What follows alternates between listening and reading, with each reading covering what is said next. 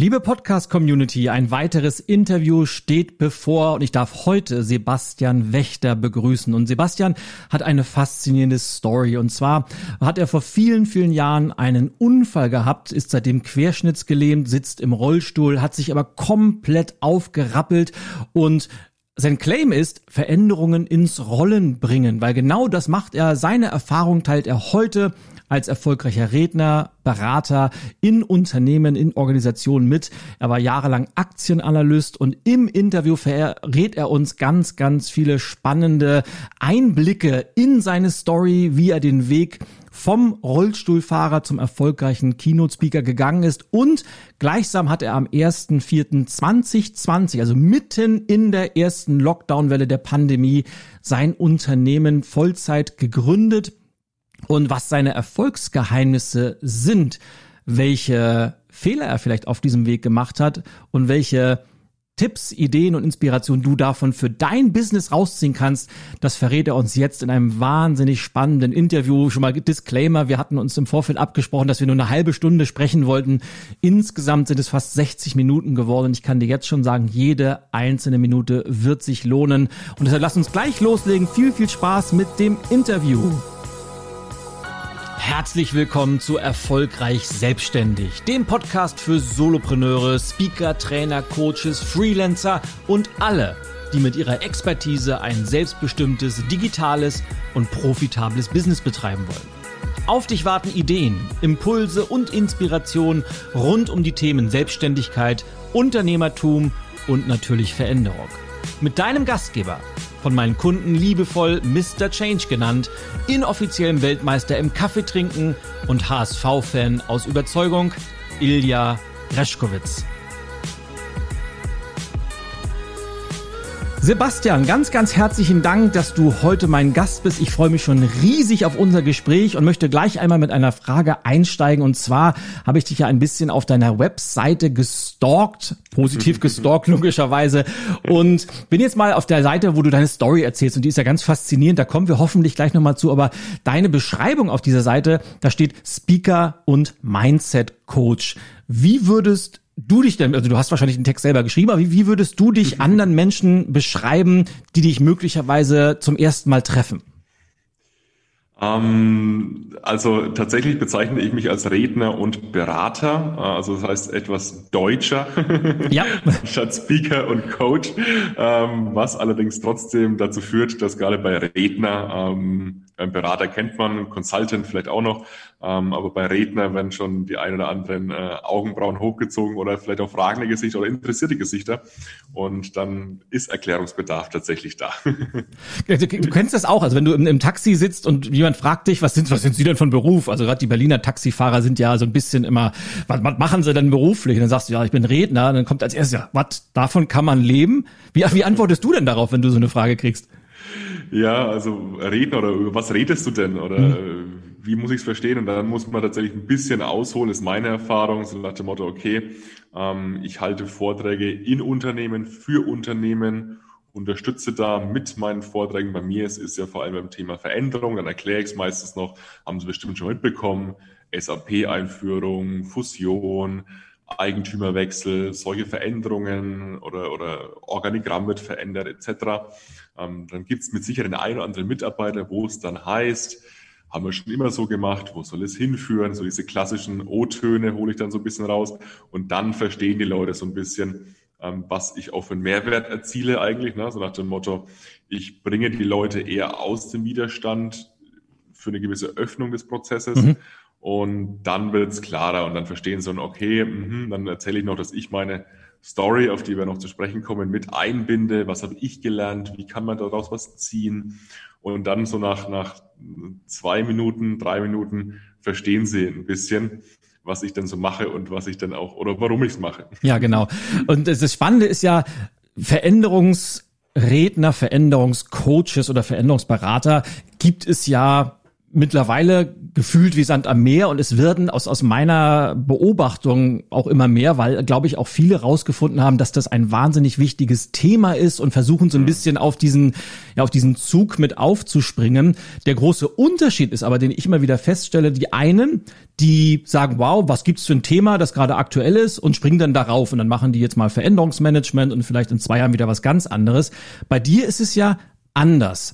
Und weil, weil ich finde es immer spannend, wenn jemand über das Thema spricht, dass er gleichsam auch lebt oder dass der rote Faden des Lebens ist. Und ich glaube, wenn es ist nicht überzogen, wenn ich sage, dass wahrscheinlich die letzten zwölf bis 14 Monate weltweit gesehen eine der veränderndsten Phasen und Epochen sind, die wir gerade überhaupt erleben. Äh, bei, bei fast allen hat sich ja das Leben komplett auf den Kopf gestellt und äh, nichts ist mehr, wie es vorher war und alles ist anders. Und in dieser Zeit hast du ja gesagt, so, Veränderung von außen, alles schön und gut. Ich mache noch mal was obendrauf und hast am 1.4.2020 dich Vollzeit selbstständig gemacht und hast jetzt gerade ja dein einjähriges Jubiläum äh, gefeiert. Also herzlichen Glückwunsch erstmal dazu. Aber jetzt natürlich die Frage, wie kann man denn so wahnsinnig sein, in dieser massiven Veränderung sich komplett selbstständig zu machen? Also wie du schon richtig sagst, Veränderung zieht sich durch mein Leben äh, und äh, sicherlich war für viele die letzten zwölf, äh, 14 Monate die größte Veränderung vielleicht in ihrem Umfeld, für mich tatsächlich nicht. Ähm, kommen wir eben, wie gesagt, vielleicht noch darauf zu sprechen. Ich hatte schon eine, eine deutlich massivere Veränderung in meinem Leben durchgemacht und deswegen auch meine Tätigkeit als, als Redner rund um das Thema Change und Berater rund um das Thema Change. Ähm, ja, du fragst mal, wie man so verrückt sein kann. Letztlich habe ich es ja nicht von jetzt auf gleich gemacht. Ähm, wie viele vielleicht auch, vielleicht äh, hören ja einige Solopreneure zu, habe ich mich erstmal, habe ich erstmal den kleinen Zeh ins Becken gehalten und habe das ja seit 2018, Mitte 2018 in, in Teilzeit gemacht. Ich war als Aktienanalyst tätig und habe da schon gemerkt, es wird nicht meine Zukunft sein. Mhm. Ähm, und habe dann in erst, erst Vollzeit Aktienanalyst und dann abends und eben in den, in den Urlauben mir da ein bisschen ein Side-Business aufgebaut. Habe dann 2019 ähm, meine Stelle als Aktienanalyst reduziert auf 70 Prozent, glaube ich, ähm, um dann eben schon mal eineinhalb Tage zu haben sozusagen für mein Zeitbusiness und habe dann 2019 ging das bei mir richtig gut dann auch los. Gerade dann im, im Herbst 2019 habe ich gemerkt, okay, jetzt kommt eine Eigendynamik rein. Ja. Es funktioniert anscheinend, es ist Nachfrage da, die Kunden sind zufrieden, die empfehlen mich weiter. Und dann habe ich 31.12. die Entscheidung getroffen, weil eine gewisse Kündigungsfrist. Ähm, ich kündige zum 1.4. und bin dann eben Vollzeit tätig. Und dann, äh, wie man so äh, ironischerweise vielleicht auch beschreiben möchte, ähm, kam eben was in unsere Welt, was mir da ein bisschen eine Strich durch die Rechnung gemacht mhm. hat. Das ist ja völlig, vollkommen. Natürlich habe ich mir Gedanken gemacht, wann magst du dich selbstständig? Und ich bin als Aktienanalyst auch in der Zyklik der Wirtschaft, äh, sage ich mal, bewandert und habe mir gedacht, okay, jetzt wenn du 2019 dich selbstständig machst, das sind bestimmt noch 2020, 2021, vielleicht 23, 24, dass dann wieder vielleicht eine Rezession kommt und dann bist du aber schon gut im Business. Habe ich mir schon so ein bisschen ausgemalt, geplant und man sagt das so schön, willst du Gott zum Lachen bringen, erzählen deine Pläne. Ähm, und letztlich war es genau so. Ich mache mir lange Gedanken, wann ich mich selbstständig mache, mache mich selbstständig und Anfang Januar ähm, passiert irgendwas in China, was dann im März bei uns auftrifft und zum ersten Vierten voll Lockdown ist. Also wie man es sozusagen genau nicht haben möchte. Aber gut, ähm, Veränderung ist genau mein Thema und ich wäre nicht ich, glaube ich, wenn ich nicht irgendwie einen Weg gefunden hätte oder jetzt auch im Nachhinein sagen kann, das war trotzdem eine gute Entscheidung und ich bin trotzdem jetzt happy, wie es gelaufen ist eigentlich. Ne? Ja, und es zeigt ja vor allem eins, es ist eigentlich nie der richtige Zeitpunkt, weil wenn man sich das nee. wirklich überlegen könnte, irgendwas ist ja immer und wenn man das immer abwartet, dann gründet man wahrscheinlich nie. Und du hast ja gezeigt, dass es äh, auch trotz oder vielleicht sogar wegen, ich weiß es nicht, äh, der äußeren Umstände trotzdem sehr, sehr erfolgreich war das erste Jahr. Ja, also es ist natürlich, wenn ich, hätte mich jemand gefragt, hätte ich dies nicht gebraucht. Gerade April, Mai und Juni waren erstmal tatsächlich, glaube ich, null Umsätze, was ein schwieriger Stadt ist in der Selbstständigkeit. Ja. Trotzdem ähm, habe ich 19 muss man auch ganz ehrlich sagen, er hat doppelt verdient, als Redner sehr gut verdient und als Aktienanalyst verdient. Deswegen war jetzt das Ganze auch nicht irgendwie existenziell oder großartig dramatisch. Es war unschön, aber handelbar. Und dann hatte ich natürlich diese drei Monate, um mir da neue Gedanken zu machen, mich noch ein bisschen neu auszurichten. Und wenn man dann ins Wasser geworfen wird, äh, muss man irgendwie paddeln und schwimmen. Und so war es dann auch. Und sage ich mal, ab Juli kamen dann die ersten Aufträge rein und so ab September konnte ich dann auch wieder sagen, ich habe Fuß und Fü äh, Boden unter den Füßen und äh, merke, okay, äh, es, es klappt jetzt auch trotz Corona. Was auch wieder ein schönes Gefühl ist, weil ich meine ganz ehrlich, ich sage mir jetzt inzwischen, wenn es trotz Corona klappt ähm, und gut klappt, ähm, dann denke ich, ist noch viel Potenzial da, wenn es wieder ganz normal läuft. Auf jeden Fall. Und ich, ich bin mir immer bei sowas nicht ganz sicher, ob es wirklich trotz oder nicht vielleicht sogar wegen ist. Und ich hake da einfach mal ein, weil ich das spannend finde, weil wir haben ja im, im Vorgespräch kurz mal gesprochen und ohne dass ich jetzt äh, da konkrete Zahlen nenne, hast du ja in deinen ersten zwölf Monaten in der Vollselbstständigkeit ein nicht nur von, von der Marktpositionierung sehr erfolgreiches Jahr gehabt, sondern auch, auch finanziell ist ja gut was bei rumgekommen. Und die mhm. spannende Frage, die ich mir gerade stelle, gerade wenn man so ein bisschen Einblick in diese Branche hat, es gibt ja unzählige Fälle, die dieses Jahr mit, sagen wir mal, massiven, entweder mit massiven Umsatzeinbrüchen beendet haben, teilweise sogar gar nicht mehr am Markt sind. Das heißt, die Rahmenbedingungen am Markt sind durchaus herausfordernd gewesen, aber ja. während die einen äh, in der platt ausgedrückt in der Versenkung verschwinden, hast du dieses Jahr mega erfolgreich abgeschlossen. Was glaubst du so in der Retrospektive vielleicht? Was war der Grund? Was hast du anders gemacht? Ähm, ich glaube, drei Sachen sind, sind ganz wichtig gewesen. Äh, vielleicht so dreieinhalb, vielleicht, ich weiß nicht. ähm, Nummer eins, ähm, ich bin ganz schnell auf den digitalen Zug um, um, auf, aufgesprungen, ähm, habe eben meine Keynotes digital angeboten, habe mich da auch äh, versucht über LinkedIn und Co. ein bisschen prominent das Ganze zu platzieren und habe quasi von Anfang an klar gemacht, okay, ich mache das auch digital. Das war mal das Erste, damit die Leute schon mal wissen, okay, der macht es irgendwie auch anscheinend digital. Ja. Habe mir dann auch ein Filmstudio ähm, eine Kooperation da geschlossen, wo ich sage, ich, ich miete mich da ein für meine Keynotes, damit ich auch hohe Qualität habe, weil ich habe von Anfang an mir schon gedacht, pass auf, ähm, diese Zoom-Qualität, wo eben Meetings innerhalb Unternehmen gehalten werden, jeder sitzt mit seinem Kopf vor der Webcam und gibt sein, sein, seine Meinung zum Besten, das ist eigentlich nicht die Art und Weise, wie ich die Qualität haben möchte, wenn ich sowas digital halte. Und habe mir dann eben ein Filmstudio gesucht, zwei bis drei Kameraperspektiven, ähm, möglicherweise auch noch Greenscreen dabei, wenn man das möchte und so weiter und so fort. Also wirklich eine hohe Qualität. Das war Punkt eins. Ähm, Punkt zwei ähm, war klar, mir hilft mein Thema. Ähm, Change ist momentan so präsent wie nie, du hast richtig gesagt.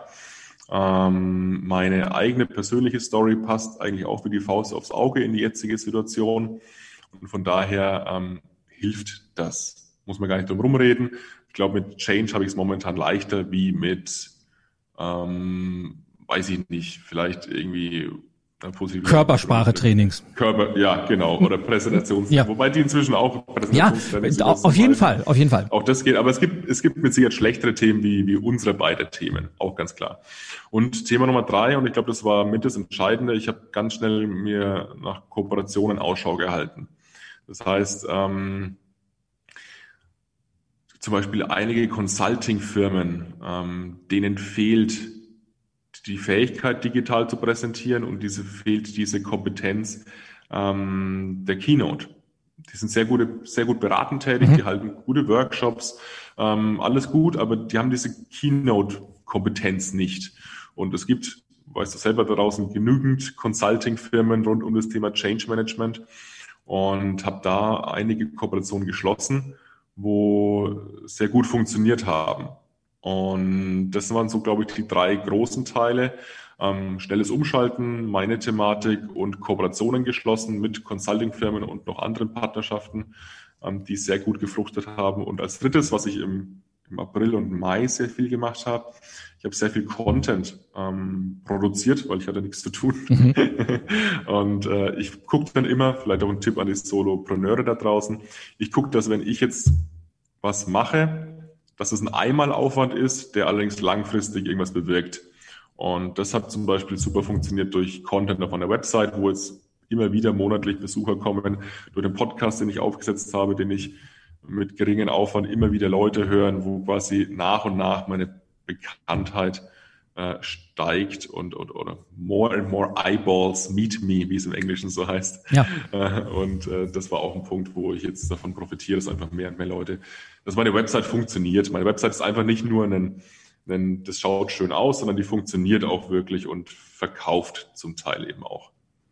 Gutes Stichwort, weil mal gerade bei sowas, äh, zwei Sachen sind mir da wichtig, vielleicht nochmal zu unterstreichen, weil zum einen, egal was man macht, ob das jetzt eine Webseite gestalten ist oder Content für Social Media oder für einen Blog oder für einen Podcast zu produzieren, macht es, glaube ich, Sinn, sich vor mal zu überlegen, wozu mache ich denn das überhaupt? Also du hast gerade gesagt, die verkauft, das kann Ziel sein, es kann aber auch das Ziel sein, dass ich E-Mail-Adressen einsammeln möchte, was auch immer, aber ganz viele machen das einfach zufällig und das, was ich noch wichtiger finde, ist, was du so in einem Nebensatz gesagt hast, das braucht manchmal eine gewisse Zeit, bis sich so Suchmaschinenoptimierung auch auszahlt, bis die Besucher auf die Seite kommen. Aber wenn man das langfristig und kontinuierlich macht, dann kommt das eben auf einmal und dann profitiert man davon, richtig? Und zwar langfristig. Mhm. Also das ist ja genau der Punkt. Ich, ich gucke immer nach Projekten, sei es jetzt im, im Leben oder jetzt immer auch in meiner Selbstständigkeit, wo ich einmal Aufwand habe, der darf auch gerne hoch sein. Und dann läuft das aber. Das heißt, wenn ich eine, eine funktionierende Landingpage mal erstellt habe, und es ist Aufwand. Ja. Aber dann läuft die ohne mich. Wenn ich mal eine Kooperation habe, wo Vertrauensverhältnis aufgebaut ist, dann läuft die. Ähm, natürlich gibt man da mehr dazu, wie bei einer Landingpage. Beziehungen wollen gepflegt werden, klar. Aber der initiale Aufwand ist deutlich höher wie der laufende Aufwand. Genauso mit einem Podcast. Wenn der mal steht, klar lade ich wöchentlich oder zweiwöchentlich meine, meine Folge hoch. Aber das ist vergleichsweise geringer Aufwand zum initialen Aufwand aufzusetzen, sich Gedanken zu machen über die Zielgruppe auf Libsyn und Co. Also ich bin bei Libsyn, will keine Werbung machen, aber da das aufzusetzen etc. pp. Der Aufwand initial ist hoch und dann läuft es aber einigermaßen. Und nach solchen Sachen halte ich eigentlich Ausschau. Ja, sehr clever. Und ich bei dir ist, glaube ich, immer wieder diese diese Wege Unternehmertum, Selbstständigkeit und und Veränderung, die kreuzen sich immer wieder. Und ich habe noch eine Sache im Kopf, die hatte ich mir geparkt, die will ich auf jeden Fall noch mal ansprechen. Mhm. Im, auf, auf dem Weg zu deiner Vollselbstständigkeit hast du eigentlich auch etwas gemacht, was im Normalfall ja immer sehr anders propagiert wird. Ich habe vor kurzem mal wieder auf, äh, auf YouTube ein, ein, ein ganz bekanntes Interview gesehen, wo Arnold Schwarzenegger auf einer Bühne sitzt in seinen Cowboystiefeln und darüber spricht, dass er es hasst, einen Plan B im Leben zu haben. Weil wenn man nicht mhm. Plan A mit voller Kraft äh, angeht, dann wird das nichts, weil man an sich selbst zweifelt und das Publikum hat natürlich gejubelt und super und klasse. Und das hört man ja immer wieder so nach dem Motto, du musst deine Boote verbrennen, damit du Vollgas geben kannst. Aber du hast ja den anderen Weg gewählt gewählt. Du hast gesagt, ich mache erstmal meinen Job weiter. Und wenn mein Nebenbusiness, hast du es, glaube ich, genannt, so gut läuft, dass ich, dass ich mir vorstellen könnte, davon auch langfristig zu leben, dann mache ich den vollen Switch. Und die Frage ist, wie hast du das geschafft, einen Alternativplan in der Hinterhand zu haben oder zumindest zeitweise zweigleisig zu fahren, aber trotzdem den vollen Fokus auf dein langfristiges Ziel zu haben?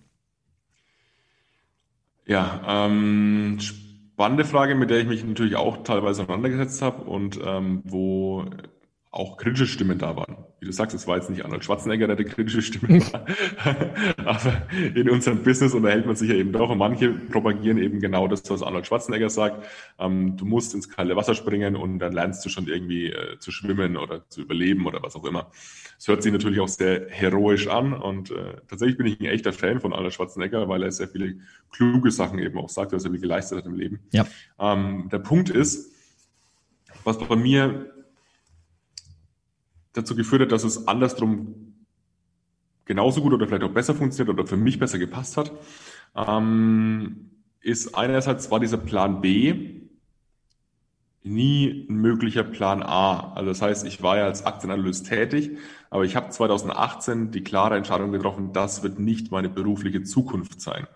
Das heißt, ähm, ich habe die Tätigkeit noch eine Zeit lang gemacht, weil sie gut Geld gebracht hat und weil ich eben ähm, erstmal gucken wollte, funktioniert das andere. Das heißt, ich hatte monatliches Einkommen, ein gutes monatliches Einkommen, und konnte mich aber trotzdem gedanklich habe ich mich da gedanklich habe ich da die Boote verbrannt tatsächlich. Mhm. Also ich war da weg gedanklich und habe mich gedanklich auch nur noch auf ein Business fokussiert.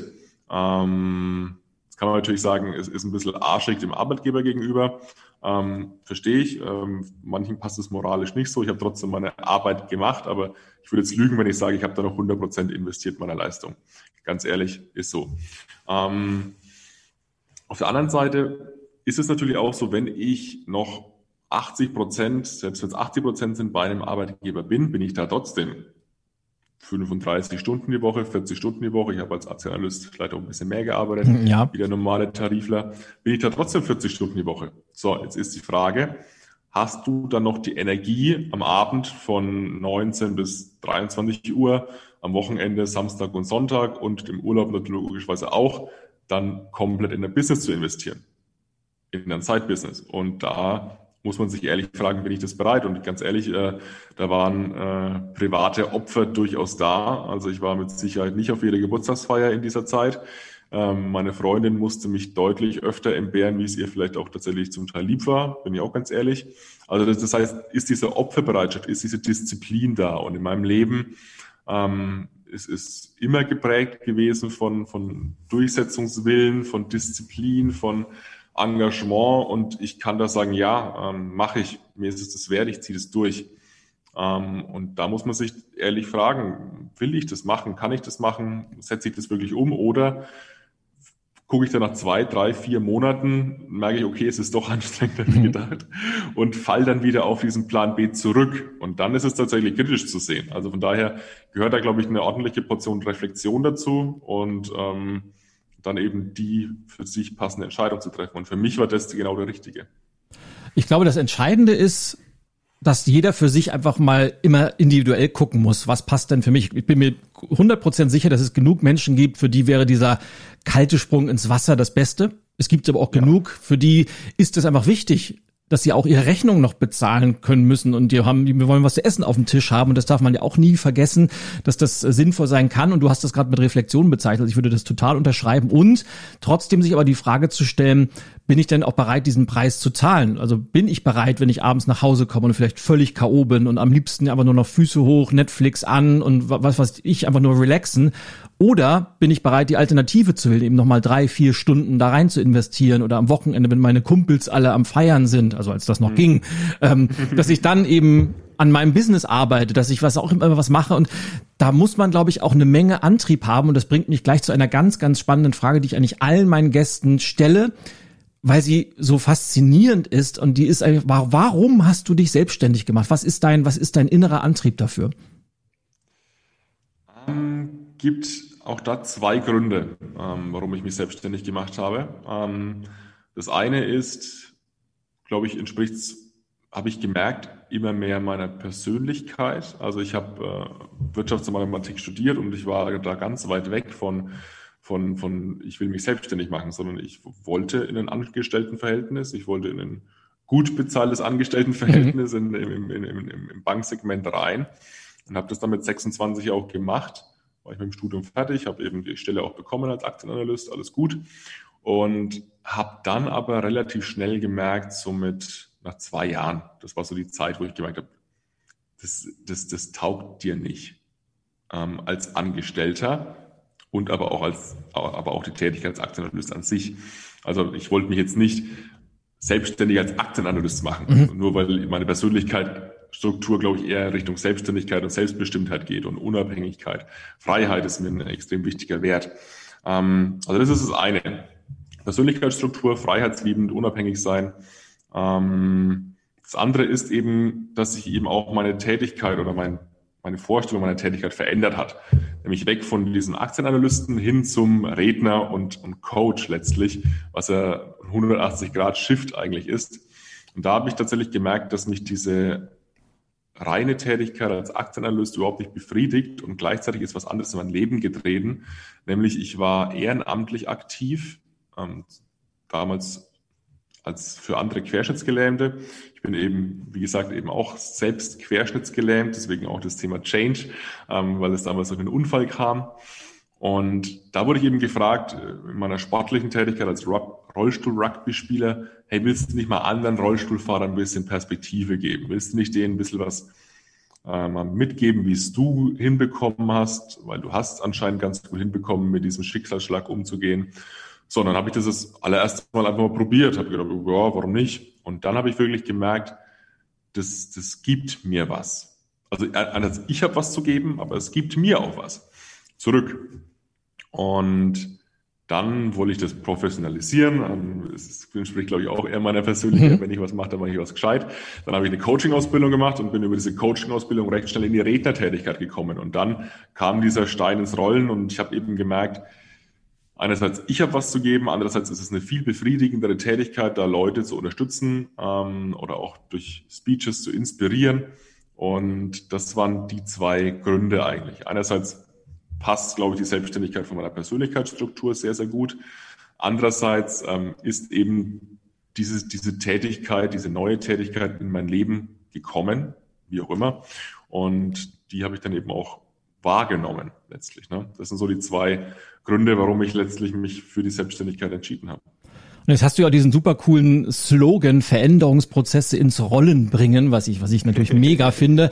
Aber grundsätzlich ganz, ganz viele äh, angehende Solopreneure fragen sich oft, ja, ich würde mich super gerne selbstständig machen, aber mir fehlt so die wirkliche Idee. Und bei dir war es, wenn ich das richtig verstehe, wie das oft ist, ein ein Teil deines Lebens, deiner Vergangenheit, wo du gesagt hast, da ist was passiert, da habe ich einen Wendepunkt gehabt, da habe ich was draus gelernt und dann irgendwann festgestellt, dass das, was ich gelernt habe, wenn ich das gut verpacke, dass das anderen ja. Menschen wahnsinnig viel bringen kann. Ähm, hast du das irgendwie strategisch bist du das angegangen oder hast du das wirklich äh, strukturiert geplant oder ist es einfach im Laufe der Zeit immer mehr geworden, dass Leute gesagt haben, Mensch Sebastian, wie du das gemacht hast, das inspiriert mich oder Mensch Sebastian, wie du damit umgegangen bist, das oh, ich wünschte, ich könnte das auch. Wie ist das wie ist das passiert bei dir? Ich glaube eine Mischung aus beiden. Also ich würde jetzt lügen, wenn ich sage, äh, ich, ich, ich hätte das nicht geplant, weil ich bin ich habe Wirtschaftsmathematik studiert, ich bin Aktienanalyst, diese, diese, diese Struktur ist auch in mir drin. Also ich bin jemand, der analysiert, ich bin jemand, der plant, ich bin jemand, der sowas auch durchdenken will und dann eben auch durchdacht angehen möchte. Trotzdem passiert es immer wieder auf dem Weg, dass äh, einem was wiedergespiegelt wird oder einfach was passiert, wo man wahrnehmen muss und sich darauf einstellen muss oder eben wieder was ändern muss, das ist ja genau mein Thema. Mm, und so war es, dass ich diese, diese Tätigkeit als äh, Coach recht bewusst eingeschlagen habe. So, dann habe ich mich als Coach positioniert, wie man es ja in Neudeutsch so schön mhm. sagt, und auch als Redner positioniert. Und da war dieses Thema Mindset, Motivation eher im Vordergrund gestanden.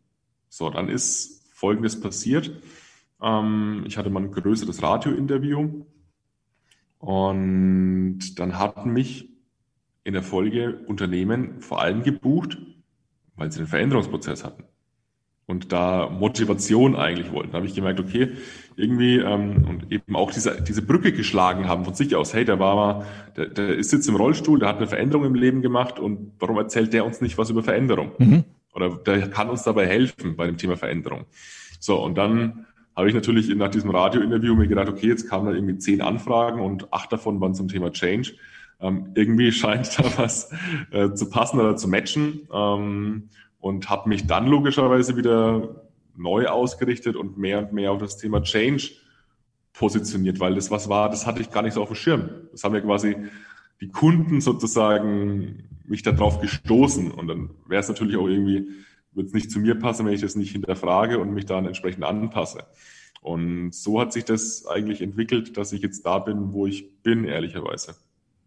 Ich finde es ja faszinierend. Also es ist ja äh, tatsächlich so, bei, bei ganz vielen Geschäftsideen, die klingen ja in der Theorie immer super, aber dann stellt man schnell fest, aber eigentlich gibt's da null Bedarf für. Da ist überhaupt kein Markt da. Deswegen ist es ja immer besser, wenn der Markt einem widerspiegelt, hey, wir, wir brauchen das, was du vielleicht noch gar nicht weißt, dass du hast, ähm, ist eigentlich immer der bessere Weg. Was mich jetzt mal so äh, völlig abseits von, von dem ganzen Thema Unternehmertum interessiert, äh, du hast ja eben gesagt, viele Organisationen, Unternehmen buchen ja Redner zum Thema Veränderung, ich kenne das ja auch gut, nicht primär nur wegen des Inhalts, weil machen wir uns nichts vor, Veränderung an sich ist jetzt nicht so wahnsinnig kompliziert und da kann man auch nicht unglaublich viel neue Sachen zu erzählen, weil vom Prinzip bleibt das ja immer gleich, sondern die wollen ja eher so ein bisschen Herr Wächter, kommen Sie doch mal zu uns, weil das Team braucht mal so ein bisschen Motivation oder machen Sie Lust auf Veränderung oder brechen Sie Widerstände.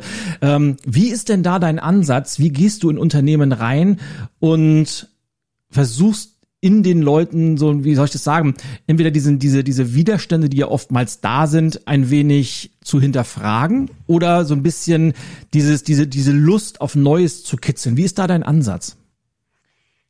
Ja, also ganz klar, und das ist auch, glaube ich, ein großer Grund, warum Leute, äh, Unternehmen auf mich zukommen.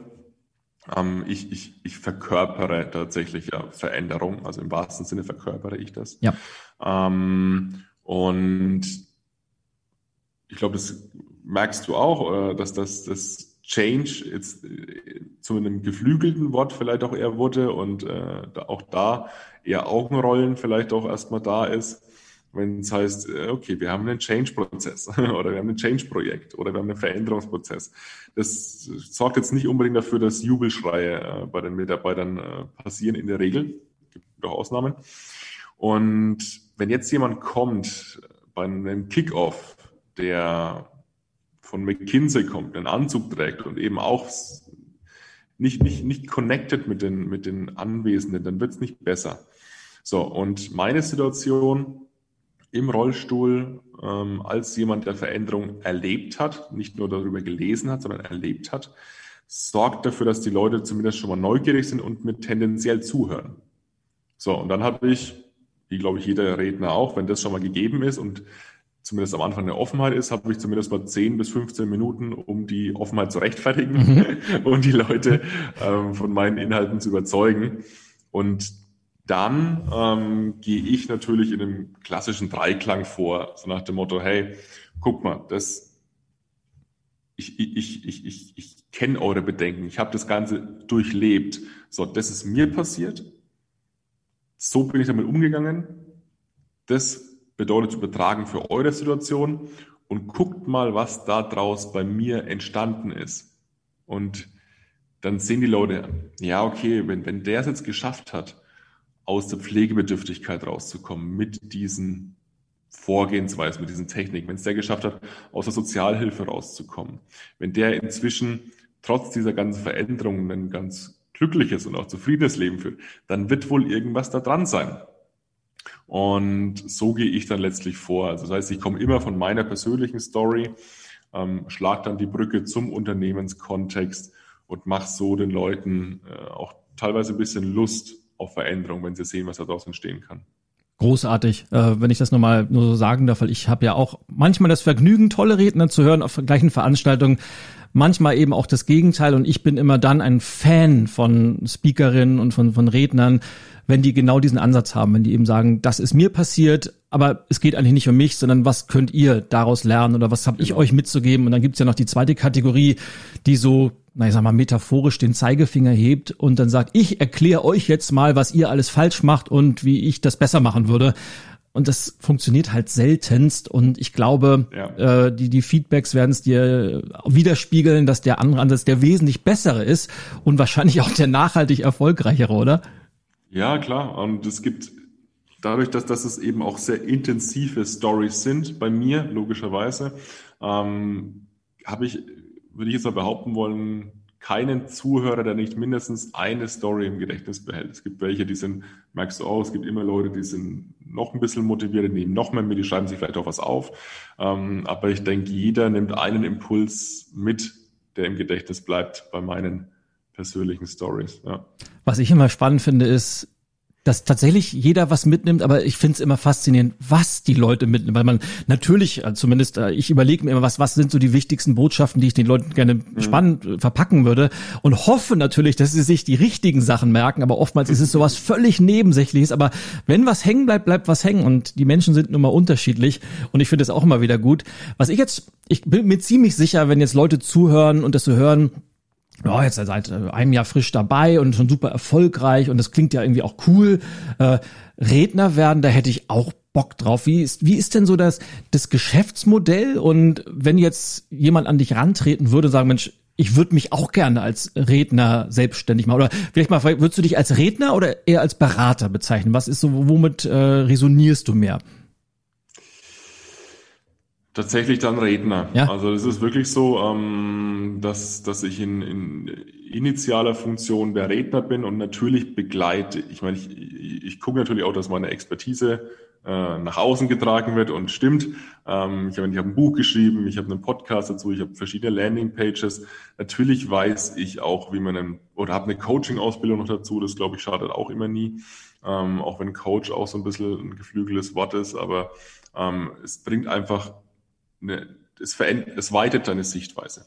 Und das ist als Berater tendenziell natürlich nie schlecht. Also ich habe das Wissen, ähm, ich habe die Erfahrung, ich habe eine entsprechende Ausbildung. Deswegen begleite ich in der Folge natürlich Prozesse. Und ähm, auch das als Tipp vielleicht fürs Businessmodell. Natürlich sind Speeches viel lukrativer. Ähm, natürlich machen die mir mehr Spaß. Also es wird auch was Persönliches. Aber natürlich sind langfristige Begleitungen ähm, viel, viel planbarer vom Umsatz her. Und deswegen mache ich beides, beides auch sehr gerne, aber in initialer Funktion. Oder es ist meistens auch so, die Leute buchen mich als Redner, die sehen, ich bewege hier was und wollen mich dann als Begleiter im Prozess oder als Berater oder als Coach oder was auch immer. Ähm, und das heißt, eigentlich sind meine Speeches Werbung für meine beratende Tätigkeit, wenn man es überspitzt formulieren möchte. Und dessen bin ich mir zum Teil natürlich auch bewusst. Ähm, und das war auch tatsächlich ein, ein Punkt, um, um, da vielleicht auch nochmal auf, auf, aufs letzte Jahr zu sprechen zu kommen, was mein Businessmodell oder was, was eine Schwachstelle letztlich zum Tage gefördert hat. Weil ich habe mich als Redner positioniert, präsentiere mich als Redner. So, und nach den Speeches bekomme ich Folgeaufträge. Jetzt, wenn allerdings im letztes Jahr April und Mai alle Speeches abgesagt werden, dann ist schon mal dein Einkommensstrom von den Speeches weg und deine Folgeaufträge ja auch, mhm. weil es gibt ja nichts zum Weiterverkaufen, wenn nichts stattfindet. Und da habe ich gelernt müssen, okay, ähm, das ist, wenn alles glatt läuft, auch ein guter Weg und ein sehr effizienter Weg, aber ähm, mich eben auch dann breiter aufgestellt und diesen, diesen Pferdefuß ein bisschen ähm, letztlich auch auszugleichen und mich da breiter zu positionieren. Deswegen habe ich diese beratende Tätigkeit ähm, ein bisschen mehr ins Schaufenster gestellt, aber ich würde mich initial als Redner bezeichnen. Ja, das ist ja auch äh, rein logisch gedacht vollkommen richtig, weil ich sag mal, machen wir uns nichts vor. Wir, wir hoffen natürlich, dass wir, und ich sag mal, früher hatten wir oft noch eine Stunde Zeit, manchmal sogar mehr, aber online sind es ja tendenziell eher 20, maximal 30 Minuten, einfach weil die mhm. Aufmerksamkeitsspanne viel, viel geringer ist. Also es kommt selten vor, dass ich mal länger als 30 Minuten spreche online. Ich weiß nicht, wie es bei dir ist. Aber selbst in diesen 30 Minuten hoffen wir natürlich, dass wir möglichst viel bei Leuten bewegen. Aber im Normalfall bleibt da ein Gedanke hängen oder die Leute sagen, Mensch, jetzt, jetzt packe ich mal an und jetzt krempel ich die Ärmel hoch und nehme sich vielleicht was vor. Aber dann kommt ja die spannende Frage, aber was jetzt? Und das ist ja eigentlich immer nur eine Initialzündung und dann sich zu überlegen, rein aus unternehmerischer Sicht, welchen Mehrwert könnte ich denn jetzt im Nachhinein bieten und zu sagen, Mensch, ganz klar, ja. weil was die, die, diese Lust oder dieser, dieses Anfangsmomentum, das kann man jetzt natürlich in einen strukturierten Prozess überleiten und den genau. begleite ich natürlich genauso kompetent. Und das ist, glaube ich, auch was Wichtiges, was man als Unternehmer im Laufe der Zeit lernen sollte, glaube ich nämlich äh, wie, wie man Kunden diesen schönen Customer Journey entlang begleiten kann, so dass diese maximalen Mehrwert davon haben. Ja, sage sag ich auch am Anfang ganz klar, immer wenn mich jemand als Redner bucht, sage ich pass auf, wir haben jetzt hier einen eine, eine, eine Kick-Off oder eine, eine ich, ich sage immer, du hast Initialzündung gesagt, ich sage immer, ich bringe hier jetzt was ins Rollen. Logisch, und, ja. Äh, passt natürlich auch wieder zu meinem, zu meinem Bild als, als Crash-Geländer.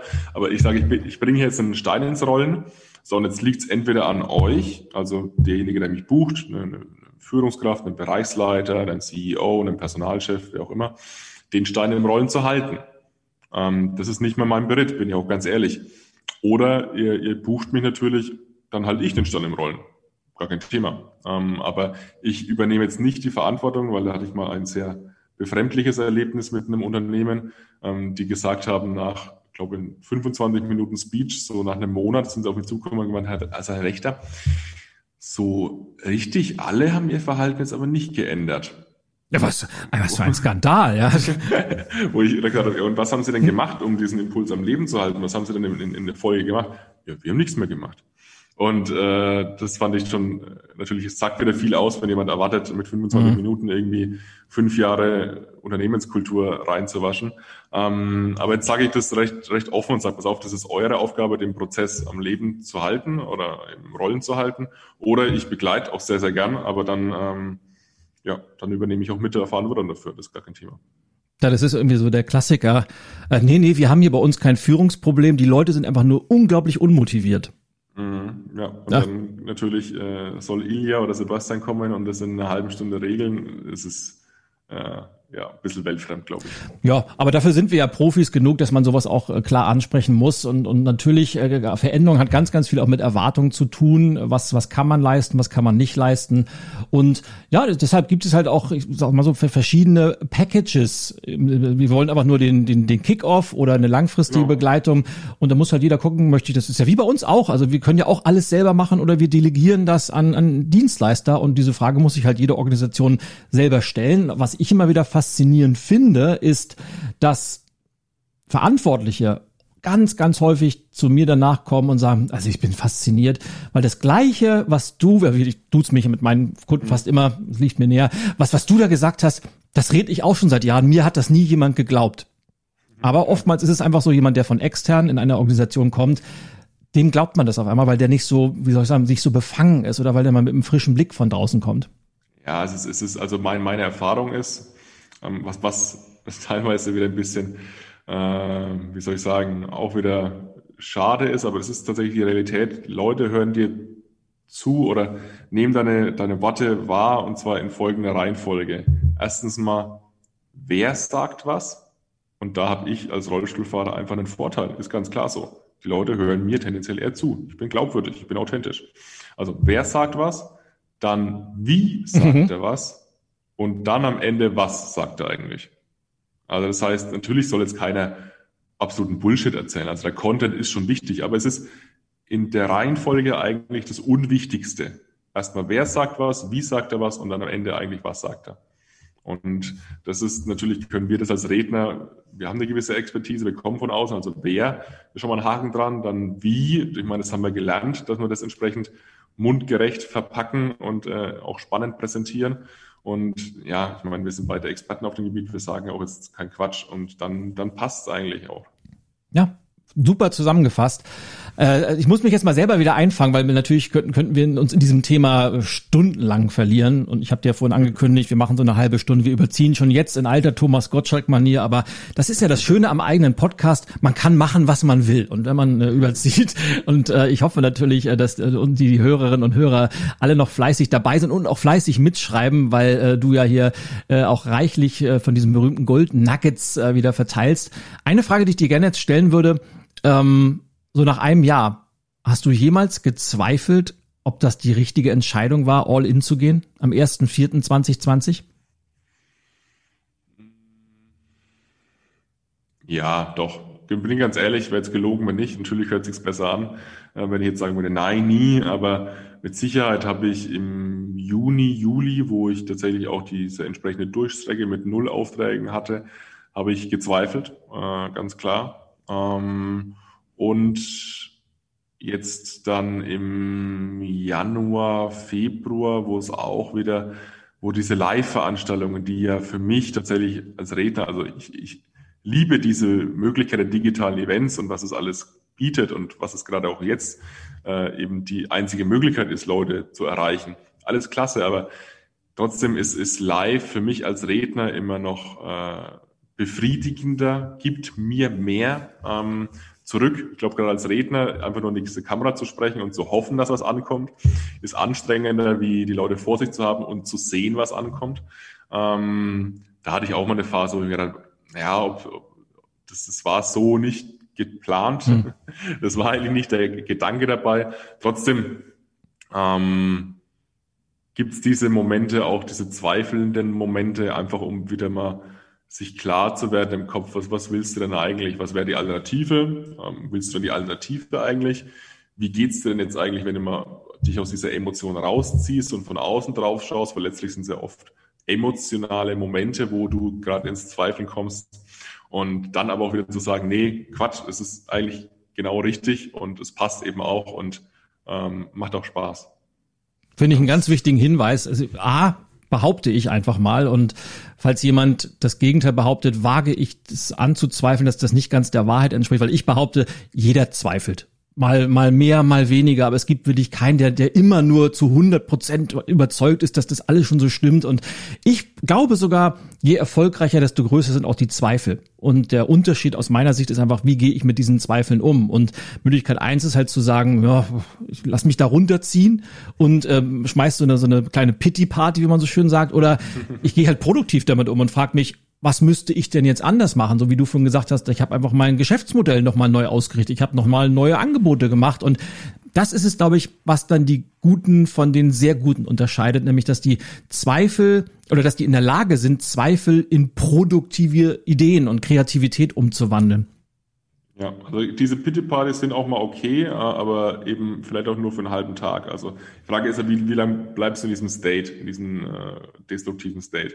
Und das ist, ein, das ist einen halben Tag mal okay, das ist auch ein Tag okay. Schwierig wird's, wenn es wenn es zwei Monate werden, wenn es ein halbes Jahr wird, wenn es ein Jahr wird. Das ist dann, äh, das, das, das kann dich auch einen Kopf kosten sozusagen ne, als Selbstständiger.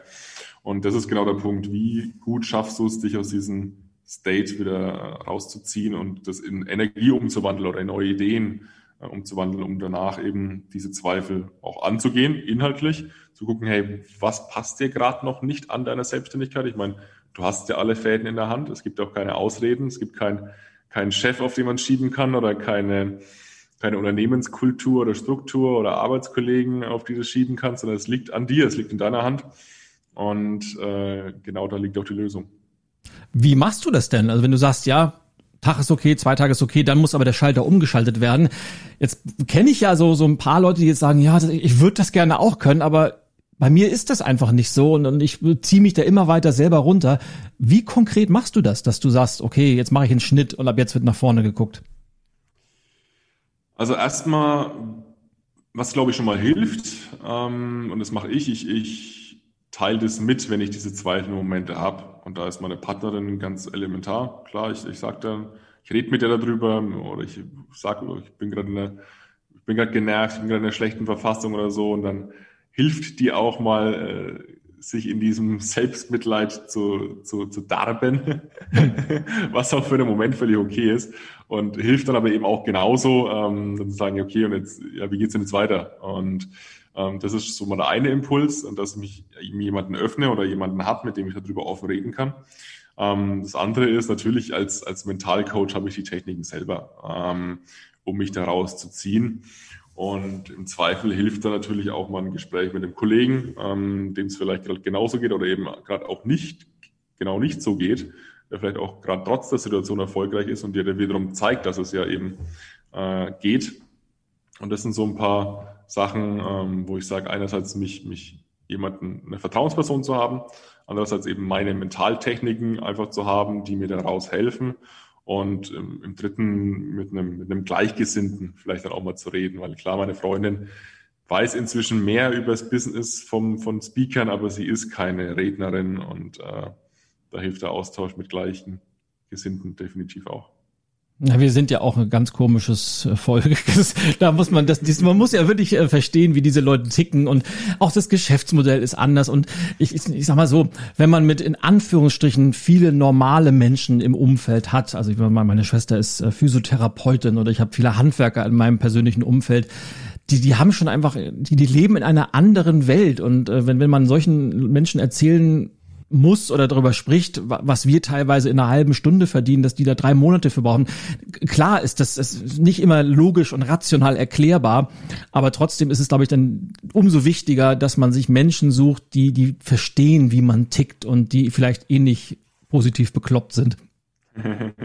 ja, auf jeden Fall. Und äh, wie gesagt, Natürlich fällt es jetzt leicht als Redner äh, zu sagen, ja, das ist, äh, das ist gerade die richtige Zeit oder was, was kann ich jetzt machen oder es gibt halt momentan keine Events.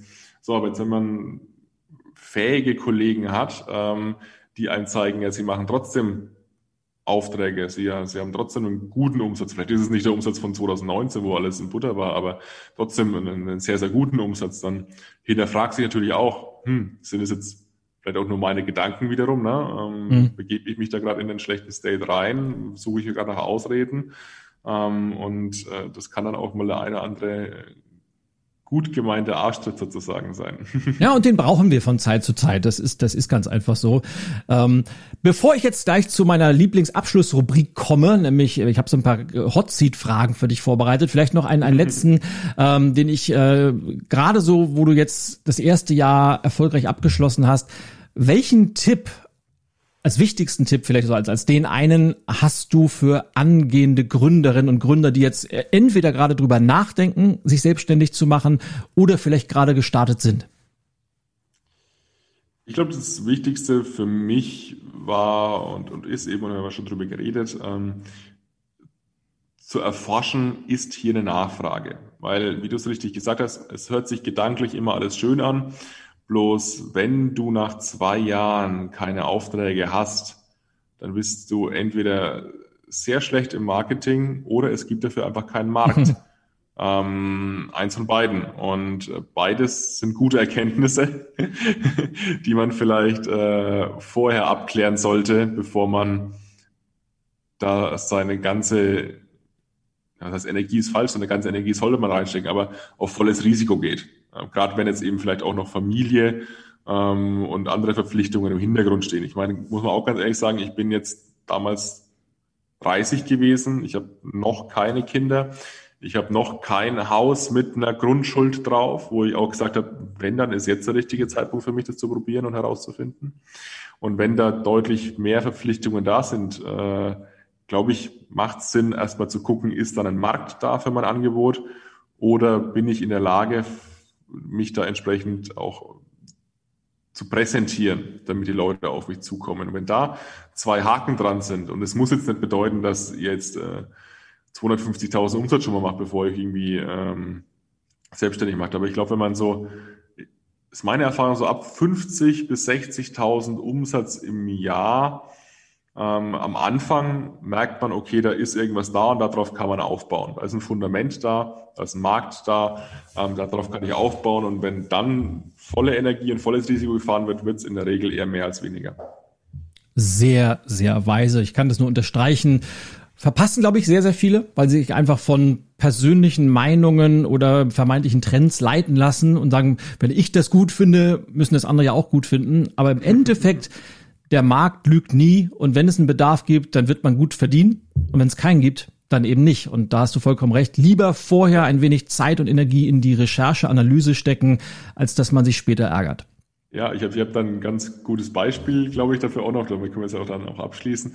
Ähm, ich habe ein Angebot zum Beispiel. Das ist ein, das ist ein Workshop, wo Leute sich einen Tag in den Rollstuhl setzen mhm. und somit eine krasse Veränderung erleben und damit zurechtkommen müssen. Das habe ich übrigens schon mal gemacht. Das ist, das ist, hm? das ist, das ist total cool, ja. Das ist, das ist auch total cool. Mhm. Und ich finde das nach wie vor genau den richtigen Weg, um auch Veränderungen zu initiieren. Nur, ich biete diesen Workshop seit zwei Jahren äh, im, im Einzelgespräch, in manchen Radiointerviews, in, auf meiner Website an und es fragt kein Schwein nach. Warum auch immer. Mhm. Also äh, die Leute sind nicht bereit dafür, es passt nicht in den Corporate-Kontext, ich weiß es nicht, I don't know. Ähm, ich finde die Idee nach wie vor geil und äh, bin stehe da auch eigentlich dahinter, aber es gibt dafür momentan offensichtlich keinen Markt. Und jetzt bin ich froh, dass das nicht mein einziges Angebot ist an Unternehmen, mhm. logischerweise, obwohl ich davon sehr überzeugt bin. Ähm, aber es gibt momentan dafür keinen Markt, meiner Ansicht nach. Und das heißt nicht, dass es den nicht in zwei oder vier Jahren gibt, aber es wäre schwierig, wenn ich äh, zwei oder vier Jahre warten müsste, bis hier erste Umsätze reinkommen. Und nachdem das eines meiner Angebote ist, ähm, habe ich damit keinen Schmerz, das auch auf einer Website stehen zu lassen. Aber es wäre nicht schön, wenn das mein einziges Angebot wäre. Ja, jetzt, jetzt muss ich mich selber ein bisschen bremsen, dass ich da nicht wieder zu tief mich von diesem Gedanken leiten lasse, weil ich, ich zwei Sätze würde ich gerne sagen, weil ich habe das gemacht, habe ich ja erwähnt während meiner Zivi-Zeit. Das ist bei mir lange, lange, lange her und ich habe bei einem äh, integrativen äh, in einer Einrichtung, einer Uniklinik gearbeitet und wir hatten ja mehrere so so, so ja, Fortbildungen, Persönlichkeitsseminare und einer bestand halt darin, dass wir mal sowas zwangsweise gemacht haben. Also dass es mal darum ging, sich mal in die Perspektive anderer Menschen einzudenken. Und einer davon war unter anderem mal einen Tag im Rollstuhl zu verbringen. Und wir haben auch einen Tag gemacht, wo wir mehr oder weniger dieses Blindsein simuliert haben, also uns Augen verbunden und so mal durch das, durch das Leben gegangen sind. Und Ich weiß, hättest du mich vorher gefragt, hättest du da Lust drauf oder willst du das mal machen? Ich sage, den brauche ich im Leben nicht. Ja. Aber nachdem ich das gemacht habe, habe ich gesagt, diese Erfahrung war so cool, einfach mal zu erfahren, wo kommst du überhaupt nicht rein mit dem Rollstuhl? Wo musst du stehen bleiben oder außen rumfahren oder als, als Blinder, wie musst du dich auf einmal ganz neu orientieren? Das hat, da war ich ja noch, da war ich 19, 20, das hat so viel in mir ausgelöst. Das heißt, im Nachhinein war ich super happy, aber wahrscheinlich hätte ich vorher niemals gesagt, das brauche ich unbedingt, weil ich glaube, manche Sachen muss man erleben, um den Wert zu erfahren. Ja, und das ist da offensichtlich der Fall oder mhm. noch der Fall. Und offensichtlich will sich noch keine Führungskraft oder kein CEO oder wer auch immer in den Rollstuhl setzen, um diese Erfahrung zu machen. Und dann ist es auch okay, vielleicht wird es mal irgendwann kommen, aber wie gesagt, momentan bin ich happy, dass diese Idee, die ich gut finde und die du ja auch mhm. äh, offensichtlich befürwortest, der Effekt ist geil, ähm, aber die ist nicht, das ist kein Geschäftsmodell. Ja, und manchmal, das darf man ja auch nie vergessen, dass der Faktor Glück spielt ja auch mal eine gewisse Rolle und manchmal ist die Zeit einfach noch nicht reif und manchmal muss das richtige Produkt zum richtigen Zeitpunkt kommen. Vielleicht kommt er noch, ich drücke dir die Daumen, weil ich finde das cool. Vielleicht kommt er aber auch nicht. Aber das Entscheidende, glaube ich, aus Unternehmersicht ist, dass man auf alles vorbereitet ist und eben nicht, wie du es gerade gesagt hast, alles auf eine Karte setzt, sondern immer möglichst viele, viele, wie sagt man so schön, Eier in unterschiedlichen Körben verteilt hat, weil falls ein Korb mal wegfällt, hat man immer noch die anderen. Ja, ich, ich habe ein anderes Bild. Ich sage ja, er muss möglichst viele Spaghettis an die Wand werfen, damit auch welche hängen bleiben. Also, und dann konzentriert man sich auf die, die hängen bleiben. Ja, exakt. Sebastian, dann kommen wir zu meiner Lieblingskategorie, nämlich den, den Abschluss Hot Seat Fragen. Und das sind insgesamt 15 Fragen, die sind ganz kurz und knackig mit der Bitte um eine ebenso kurze und knackige Antwort. Okay, let's go. Ready? Dann legen wir los. Erstens, deine wichtigsten Werte. Unabhängigkeit, Selbstbestimmtheit, das ist so einer, und eben Vertrauen. Also ich bin ein Mann des Wortes und äh, Vertrauen ist für mich ein ganz hoher Wert. Deine drei Lieblings-Apps, entweder auf dem Laptop, auf dem Smartphone, auf dem Tablet, ist egal. Um, ähm, ESPN benutze ich sehr, sehr gerne um zur Unterhaltung. Um, ähm, WhatsApp benutze ich halt immer und LinkedIn auch, das würde ich jetzt mal so als, als Business eigentlich fast äh, sagen, da brauche ich jetzt Kommunikation. Und als drittes Immowelt. Ich investiere in Immobilien, da bin ich da auch immer unterwegs. Spannend. Äh, Apple oder Windows? Apple. Und jetzt äh, bin ich sehr, sehr gespannt. Dein Lieblingsfußballverein? Oh, bin, bin gar kein großer Fußballfan. Ähm, es war früher, ähm, war, war ich Bayer Leverkusen-Fan. Und äh, zwar, weil ich, auch witzig, weil ich ähm, Bayern-Gegner war. Also Bayern München, ich, ich mag FCB nicht. Ähm, und damals, ich weiß ich noch, da war ich sieben oder acht, da hat Leverkusen 4 zu 3 gegen Bayern gewonnen und Ulf Kirsten hat einen Hattrick mhm. geschossen. Und seitdem war ich unglaublicher Ulf Kirsten und Bayer Leverkusen Fan. Ähm, äh, und das hat sich aber inzwischen gegeben. Ich bin, bin viel mehr Basketball. Also ich schaue, schaue sehr viel Basketball. Äh, A, glaube ich, das war die Zeit, wo Bayer Leverkusen ja diesen Spitznamen Vizekusen bekommen hat. Welches, welcher ist dein mhm. Lieblingsbasketballverein? Basketballverein ähm, bin ich ähm, NBA logischerweise bin ich ein Riesenfan von den Milwaukee Bucks. Die machen das echt gut. Kaffee oder Tee? Tee. Dein bester Kauf der letzten zwölf Monate? Boah, vor allem jetzt in welcher Sicht, ne? Ähm, Feel free, das ist vollkommen wurscht. Also, dann würde ich sagen, eine Wohnung habe ich letztens sehr, sehr günstig bekommen. Das war ein sehr lukrativer Kauf. Investment oder zum selber wohnen? Investment. Sehr cool. Berge oder Meer? Berge. Die schwerste Entscheidung deiner Karriere? Dann, dann doch die Selbstständigkeit, ja. Das dann letztlich final zu entscheiden. Dein Lieblingsbuch?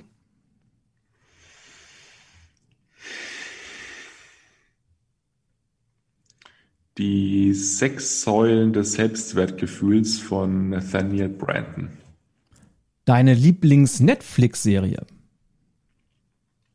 Ähm, gar, gar kein Serienfan. Ich schaue Netflix, aber eher Filme. Ähm, bin kein großer Serienfan. Ich schaue ganz gern dann noch eher Suits, ja. Suits, wenn dann, ja. Äh, wir machen mal die 10a, ich schieb an deinen Lieblings-Netflix-Film. ich, ich bin Riesenfan von, von 90er-Jahre-Filmen und schaue da von gefährliche Brandung oh, über, über ähm, was haben wir da noch, Sieben, ähm, Fight Club, diese ganzen 90er, die üblichen Verdächtigen, diese ganzen 90er-Jahre-Filme liebe ich. Ja, daran merkt man unseren Altersunterschied, weil mit diesen Filmen bin ich als Teenager ja aufgewachsen und heute sind sie immer noch populär. Es scheint ja was dran gewesen zu sein. Ja. Äh, apropos äh, Teenager, die nächste Frage lautet nämlich, von diesem Beruf habe ich als Kind immer geträumt. Also als Kind war Astronaut Fußballer irgendwie, aber ich habe dann recht schnell, so mit 14, 15 war dieser Aktienanalyst tatsächlich äh, was, wo ich gesagt habe, das will ich eigentlich machen, ja. Mhm. Deine Lieblings-Social-Media-Plattform? LinkedIn. Jetzt eine Frage, die wäre vor anderthalb Jahren wahrscheinlich viel relevanter gewesen als heute noch, aber Flugzeug, Auto oder Bahn? Auto. Ähm, tatsächlich, also gerade äh, wir reisen ja beide sehr viel und für mich ist es so, dass äh, es extrem aufwendig ist, mit dem Rollstuhl zu fliegen oder mit der Bahn zu fahren. Also mhm. das heißt, gerade dieses Hinkommen zum Flughafen und wieder Wegkommen vom Flughafen oder vom Bahnhof ist für mich so aufwendig, dass es sich eigentlich in der Regel lohnt, ähm, dass ich mit dem Auto fahre. Also alles, was so bis, bis viereinhalb, fünf Stunden Fahrt sind, fahre ich eigentlich ausschließlich mit dem Auto. Drüber überlege ich es mir dann. Mhm. Und jetzt bin ich gespannt, weil die letzte Frage lautet, dein Erfolgsgeheimnis in einem Satz. Ich glaube, dann nehme ich den Satz, mit dem ich auch gerne meine Keynotes beende. Und zwar, wer Opfer wird, der hat vielleicht Pech gehabt, aber wer Opfer bleibt, der ist selber schuld. Was für ein wunderbarer Schlusssatz. In diesem Sinne, den lasse ich einfach so stehen. Lieber Sebastian, ganz, ganz herzlichen Dank, dass du heute mein Gast warst. Sehr gerne, Ilja. Hat mich gefreut, hat Spaß gemacht. Das war der Erfolgreich Selbstständig Podcast. Und wenn du Lust hast, dich mit anderen Hörern und Selbstständigen zu vernetzen, dann schau jetzt vorbei unter www.solopreneur-club.de.